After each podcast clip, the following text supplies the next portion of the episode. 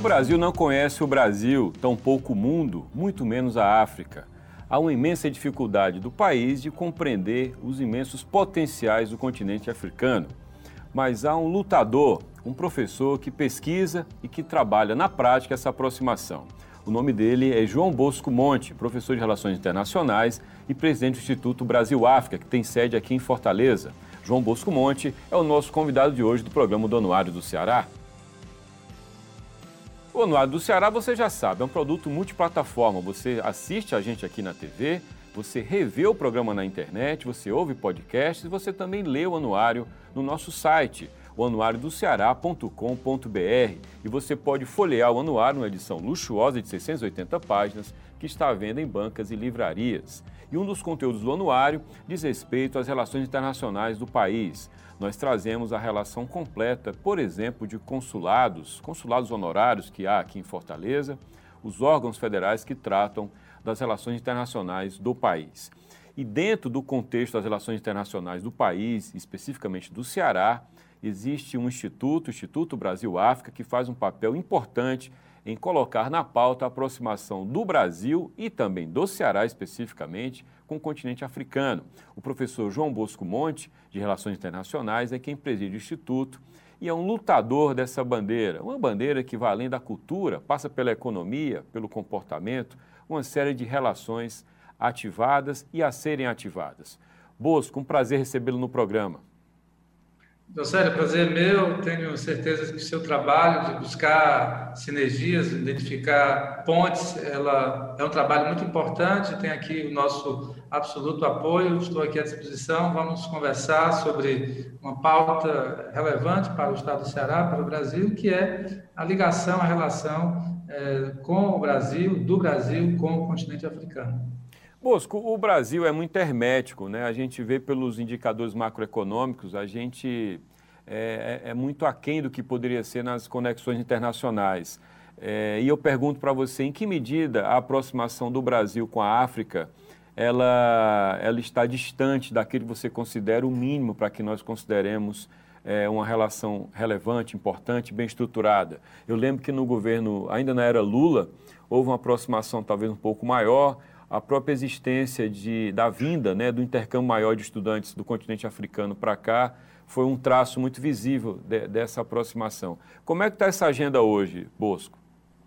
Em 2003, quando o presidente Lula assumiu, ele foi muito direto e objetivo quando disse que a sua política externa priorizaria duas regiões, a América Latina e a África. De fato, logo após esta declaração, o Brasil começou a conversar mais e mais com vários países do conjunto de 54 países do continente africano. Claro que tem uma África que é mais próxima do Brasil, que é a África que fala português, são cinco países de língua portuguesa, e talvez desses cinco países, Angola e Moçambique fossem as Áfricas mais próximas. E essa determinação do Lula, é, juntamente com a ação do Celso Amorim, fez com que muitos brasileiros, muitas pessoas e muitas organizações identificassem do outro lado do Atlântico, Josélio, um potencial muito grande de conversa, de diálogo, mas também de oportunidades.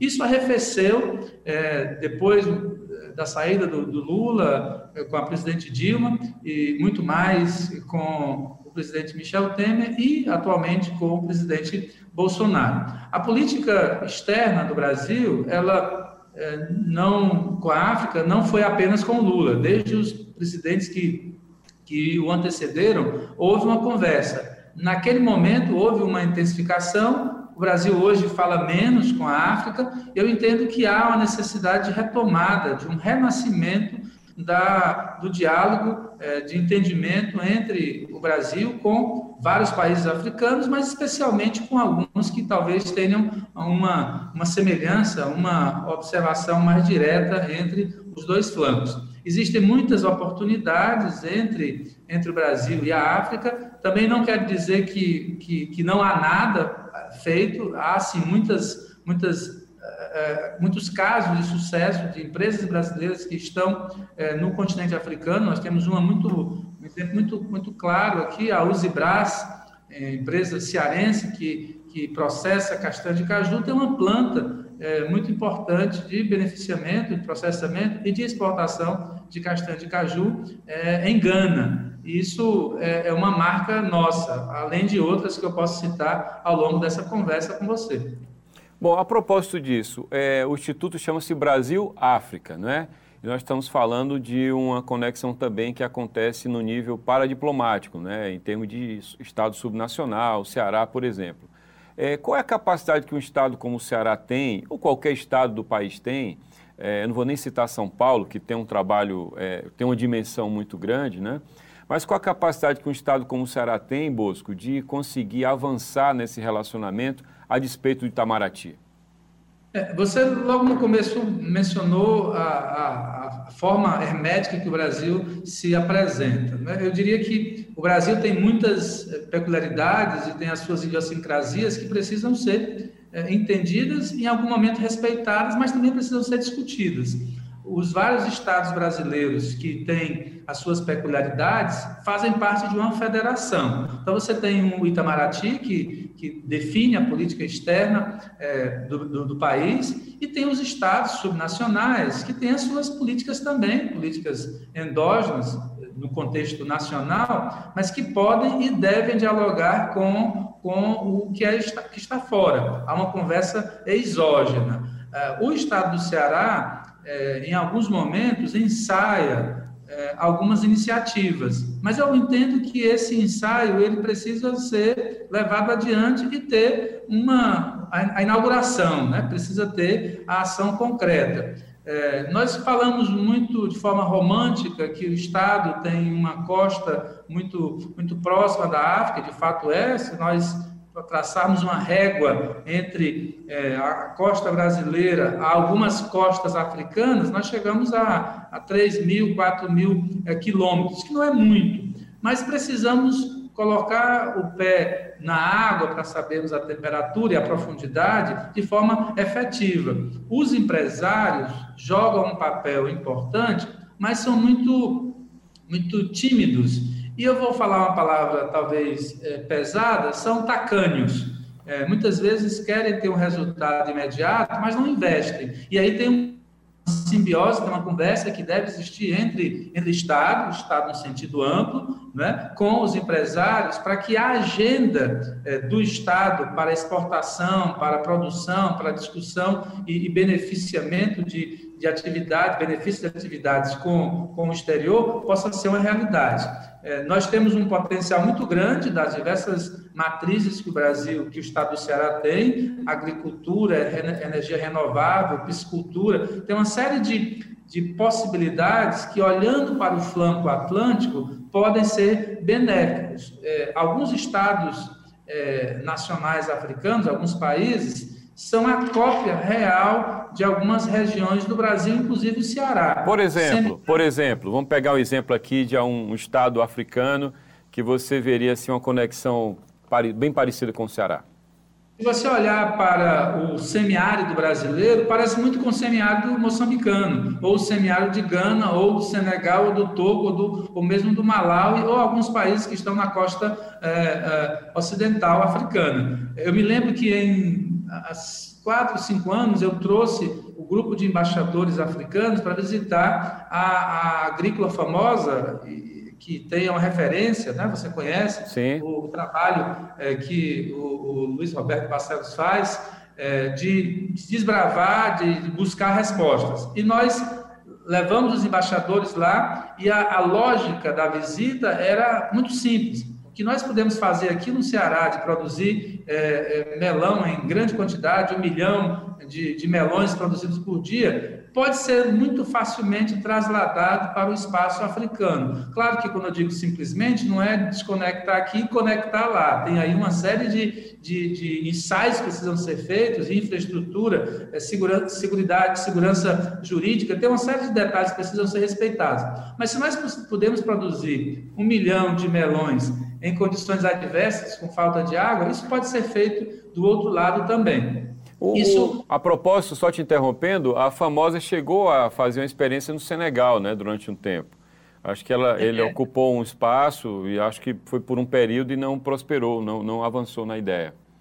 É, o, o Luiz Roberto certamente tem, tem a condição e, obviamente, é ele que tem que dizer qual, por que, que não deu certo lá. Tá. Né? Mas houve um ensaio, sim, como você é, está dizendo, e eu vejo outros, outros ensaios que aconteceram e que dão certo até hoje. Tem é, produção de, esse exemplo que eu mencionei em Gana, tem exemplos no, no Egito, produção de algodão, tem exemplo de milho produzido é, no Camerun, em Camarões. Então, tem outros exemplos de empresas brasileiras que foram é, para a África, investiram o seu tempo, o seu capital, o seu, o seu conhecimento, transferiram tecnologia. E, e tem um detalhe: não é só transferir a tecnologia, também tem o, o, o management, a forma de fazer a operação. Então, é, tentando responder a sua pergunta de forma direta, o Estado do Ceará pode, deveria, eu diria, é, ter, ter mais ousadia para chegar em espaços africanos. Mas é importante dizer que se, se você não conhece, você não tem como valorizar. Né? Se nós ficarmos no nosso, na nossa discussão é, aqui paroquial e muito, muito interna, olhando para dificuldades, nós não vamos conseguir chegar a outros lugares que outros já chegaram. Os turcos chegaram na África, os japoneses chegaram, os chineses nem se fala, e outras, e outras nacionalidades, e outras é, latitudes, e nós perdemos aqui um, um tempo. Quando isso vai acontecer, somente será, somente acontecerá quando nós tomarmos a, a iniciativa. O trabalho do Instituto Brasil-África é, na, na, do ponto de vista econômico, um trabalho de aproximação, é um trabalho de fazer essa etapa a que você se refere, de mostrar, de fazer com que a, a, os empresários, enfim, as instituições conheçam os países da África, é isso? É, quando eu fundei o Instituto Brasil-África há 10 anos, isso foi de, um, de uma forma é, quase que, eu não diria irresponsável, mas não foi nem planejada, né? foi uma, uma, uma, decisão de um pesquisador que, que viu aqui no Ceará algumas mulheres é, cabo-verdianas comprando produtos na beira-mar, é, as chamadas rabidantes, e eu fiquei muito curioso com aquele movimento intenso, não sei, não sei se você recorda, tinha um, tem um voo que Sim. iniciou essa ligação do TACV. Brasil com, é. com a TACV. Então eu fui a Cabo Verde, é, e vi esse movimento. Tem uma feira lá em Cabo Verde, lá em, na, na, cidade da pra, de praia, chamado Sucupira, em alusão à, à novela é, do Bem Amado, né? Uhum. A novela. E aí eu vi, a, vi produtos cearenses sendo vendidos lá, né? A sandália, a roupa, a bolsa, o chapéu, vendido lá e depois foi, foi virou o entreposto com o Senegal. Então, senegaleses vinham de Dakar até a cidade da praia comprar produtos é, cearenses, né? E eu vi aquilo muito com muita muita avidez e comecei a ver outros espaços. Visitei outros países, os cinco países de língua africana, além de, de, de Cabo Verde, Moçambique, Angola, Guiné-Bissau e São Tomé e Príncipe. E depois vi que tinha outras uh, outros países que eu deveria visitar. Isso aí na, na minha capacidade de investigador, de professor de relações internacionais, como você mencionou no começo.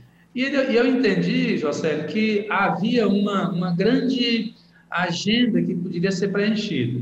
E aí eu tomei como inspiração ou como definição aquilo que eu mencionei há pouco tempo, que o Lula disse que o Brasil seria prioridade para a África. Eu comecei então um diálogo com, com organizações multilaterais, com universidades, com com o setor privado, com sociedade civil, para dizer: existe um, uma região no mundo, que se chama Brasil, que quer conversar com vocês. Isso se intensificou. Como é que nós poderíamos fazer isso?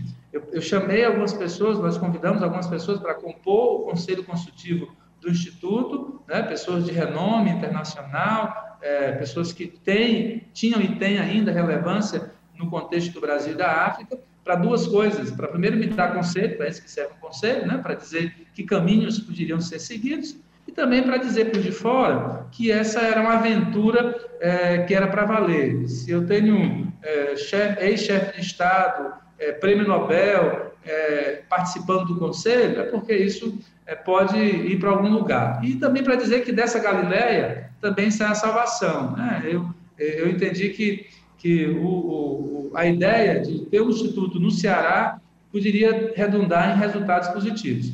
E, e, eu vou dizer alguma coisa muito sensível, é de que o nosso diálogo é muito mais com o de fora do que com os de casa. Né? A nossa agenda é uma agenda internacional, sem nenhum demérito de uma agenda doméstica, mas é para conversar com os de fora. E nós de, de, decidimos que precisaríamos ter algumas iniciativas. Uma delas é o Fórum Brasil-África, que, que, que, iniciou aqui, a gênese do Instituto Fórum Brasil-África foi aqui em Fortaleza, e depois nós peregrinamos para outras, outros, outras, outras cidades brasileiras. E que esse, esse ano vai ser em novembro, né?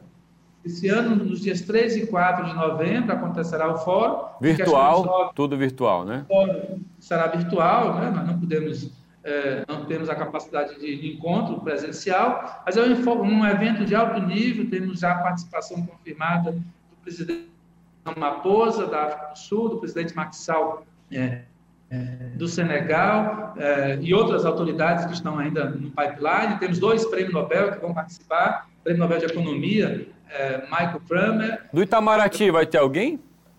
Como? Do Itamaraty vai ter alguém? É, nós temos no Itamaraty a sua nova constituição é, é, é tem o secretário, o, chanceler, o secretário-geral e depois tem as secretarias que cuidam das agendas regionais.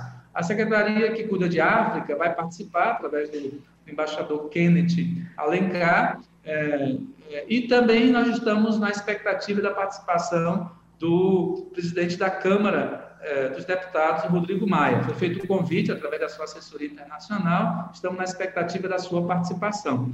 Mas nós temos a cumplicidade do Itamaraty, né, através dos postos distribuídos em diversos lugares do mundo. Além do que eu acabei de mencionar, Jocélio, eu queria chamar a atenção para alguns outros programas e projetos do Instituto. E um deles é o a sigla em inglês é YTTP, Youth Technical Training Program. Nós trazemos africanos para o Brasil para receberem treinamento, capacitação em áreas que o Brasil se mostra eficiente. Eles passam aqui é, até dois meses, né, recebendo é, informação direta, treinamento, capacitação e voltam para os seus países bem melhor equipados, capacitados para a aplicação desses conhecimentos. Dentro da, da, da, linguagem das relações internacionais, nós usamos um termo que é soft power. Isso é muito importante, porque esses jovens saem daqui com a memória, o registro de que existe uma tecnologia, existe uma forma, existe um modus operandi, existe um, um conhecimento, existe uma, uma gama de instrumentos, de ferramentas que são é, brasileiras, marca brasileira, que pode ser aplicado é, facilmente no seu lugar de origem. Isso se perpetua com o passar do tempo, em 10, 15, 20 anos nós temos uma marca registrada. Esse é um programa que o Instituto faz em parceria com organizações internacionais, como a ONU, como o Banco Africano de Desenvolvimento, como a, a, agências multilaterais que entendem que têm experiências de cooperação sul-sul do Brasil que são valiosas.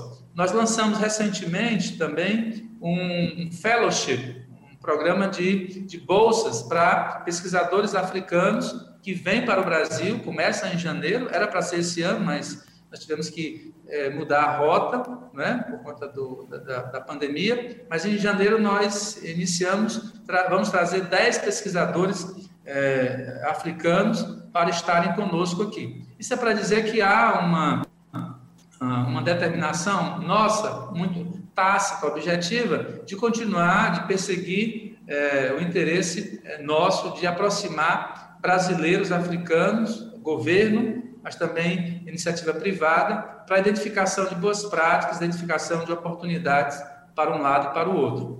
É, Bosco, a gente, a gente é, percebe de maneira empírica no dia a dia de Fortaleza a presença de, como não, nunca houvera, né, como nunca havia acontecido antes, muitos é, imigrantes de países do continente africano. E eles estão não apenas na universidade, na Unilab, por exemplo, mas eles estão em atividades até de, de, de menor qualificação estão é, morando na cidade, alguns estudando, outros apenas trabalhando, eventualmente. Como é que o Instituto acompanha essa adaptação e, enfim, essa, essa vinda desses estudantes para cá? Em que medida o princípio foi desvirtuado? Em que medida a vinda, que seria para um objetivo acadêmico, acabou se perdendo e se tornaram apenas imigrantes sem um projeto acadêmico, por exemplo?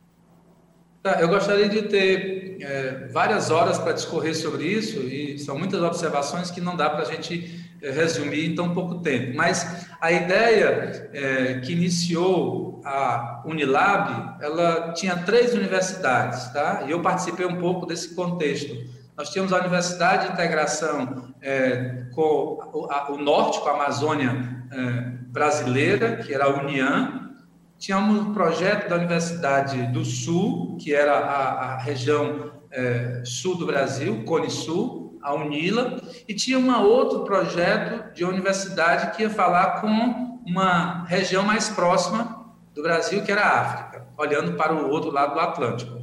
E aí surgiu a Unilab, que no começo não era para ser no Ceará, era para ser na Bahia. E aí uma conversa entre, a época, o governador é, Cid Gomes com o, o então presidente Lula, ele puxou para cá e a universidade, por uma questão simbólica, emblemática, redenção, todo o contexto histórico que a gente sabe, veio para cá e aí teve, tem um centro avançado lá em São Francisco do Conde, na Bahia. Isso. A ideia específica dessa universidade de integração ela precisa ter o comprometimento do Estado. Então, o Estado vai criar a Universidade Federal. Das três universidades, somente duas vingaram, a UNILA, que ficou albergada, ainda está albergada dentro da, da, da hidrelétrica de Itaipu, portanto, já tinha tem tudo pronto lá. E aí tem, tinha a ideia de fazer a universidade aqui no Ceará, e eu diria que uh, tem uma crítica que eu faço, que foi iniciada a universidade, mas sem a estrutura que se precisa para a universidade. E aqui eu não estou vendo nenhum demérito na ideia, mas eu, eu, vejo que a condução poderia ter sido mais bem organizada. E aí tem uma cumplicidade, ou uma falta de cumplicidade, entre o governo federal e o governo estadual e o governo ou os governos municipais no entorno daquela, daquela região ali do maciço do Baturité. Eu tive a oportunidade de conversar algumas vezes com o prefeito daquela região e, infelizmente, eles têm pouca ideia do que significa ter universidade internacional. E aí tem um outro elemento que pode talvez justificar um pouco o que você falou, é o preconceito que nós temos. É um preconceito, preconceito por si só já é uma já é um desvio de, de, de qualquer coisa, né? Nós não podemos ser preconceituosos. Claro. Então nós temos um conhecimento muito pequeno e como nós quando nós não não conhecemos, nós não valorizamos, portanto, não temos ideia do que é. E a Universidade da Integração da Lusofonia Afro-Brasileira, ela, ela desvirtuou um pouco da sua, do seu conceito de que, o que é a Universidade de Integração. A, a ideia inicial é ter 2.500 eh, jovens estudantes brasileiros eh, com 2.500 estudantes estrangeiros. Isso, e eu já participei como estudante, como professor, você também tem, eh, tem essa noção do que é intercâmbio. Tem um, um ditado é, africano que diz que se você quer ir rápido, vá sozinho. Se você quer ir longe, vá acompanhado. Nós não podemos entrar no contexto internacional sem estarmos acompanhados com boas práticas. A vinda desses estudantes para cá, no início, ela então trazia esse conceito. Depois não houve, de novo, a simbiose, a lógica de interação entre as diversas esferas. Os estudantes que estão lá em redenção, na universidade, eles precisam é, ser é, parte da comunidade, não são, porque não tem infraestrutura, não tem, não, tem, não tem uma relação direta com a comunidade. E os municípios daquela região nunca é, tiveram a ousadia de bater a porta da universidade para dizer nós queremos tirar proveito no sentido mais positivo, José, claro, claro. do que é resultado dos estudantes. E aí tem um outro contexto que você menciona, que é quase de, de sobrevivência mesmo. Muitos desses jovens estudantes vêm de regiões com muita dificuldade. Tá? E aí a gente olha para a dificuldade das pessoas e não tem o caráter de solidariedade que precisa ter. Esses jovens eles vêm para cá. O Brasil não é não é o país mais bem resolvido do mundo, muito pelo contrário, tem os seus problemas e que precisa olhar para países que têm problemas e dizer: nós passamos por essas dificuldades e queremos ajudar vocês. Tá? É muito simples nós apontarmos o dedo e, e não, não nos solidarizarmos, porque uh, o, o problema, quanto mais distante de nós, tanto melhor, tanto melhor é, tanto melhor será. Esses estudantes. Pois não. Estudantes que vêm para o, para o Ceará, que vêm para o Brasil, isso não é só aqui no Ceará. Se você for para o estado de São Paulo, tem estudantes de outras regiões do mundo vem estudar no Brasil e tem dificuldade, inclusive, para se manter. Há exemplo de muitos estudantes brasileiros que vão para o exterior e, e ficam claro muitas vezes a ver navios. Né? Eu faço aqui um, um, recorte, nós tivemos aquele programa Ciências Sem Fronteiras do governo brasileiro, da época da, da presidente Dilma, que muitas pessoas criticaram, mas foi a, a, a solução para muitos brasileiros cruzarem fronteiras e buscarem novas alternativas. Voltando para o contexto dos africanos aqui, alguns têm, têm dificuldade, mas nem tudo é, é só coisa ruim. Eu conheço vários casos de pessoas que, que vieram para cá e voltaram para os seus países e hoje são, é, fazem, fazem parte de respostas, são quadros de excelência de diversos, diversas nacionalidades. Eu me recordo que numa conversa que eu tive há uns dois anos com o, ex-presidente do Timor-Leste, que que, bom, boa coincidência, faz parte do Conselho Consultivo do Instituto, nós é, conversamos sobre a vinda de 70 timorenses que vieram para, para a Unilário. E teve um detalhe curioso, que o Timor-Leste, embora seja um país que dentro do, da geopolítica tem menos, menos expressão, porque é um país pequeno, né, que está ali encurralado Sim. pela Austrália, Nova Zelândia, mas que tem uma bacia petrolífera muito grande, muito importante, esses estudantes que vieram para cá, muitos voltaram e hoje estão atuando em, em, em, em situações de, de destaque é, do, do cenário eh, timorense. E ele me dizia é, que a experiência que muitos desses estudantes tiveram aqui foi valiosa para implementar respostas brasileiras bem resolvidas para o contexto timorense. No é. final, no uhum. final das contas, isso é o que interessa, isso é, isso é o que importa. Claro. Nós também precisamos ter a paciência histórica para entender quando é que a resposta virá. É, eu me, eu me, exatamente essa questão me vem à cabeça porque ah, o ponto seria o desvirtuamento do projeto acadêmico, quer dizer, do, do, estudante ter de abandonar o seu projeto, que é a razão de ser do intercâmbio, para acabar trabalhando, né, por questões que você já resumiu aqui, até porque é um tema bem complexo. Para concluir, Bolso, nosso tempo realmente está acabando, eu queria que você me dissesse como é que o continente vê o Brasil.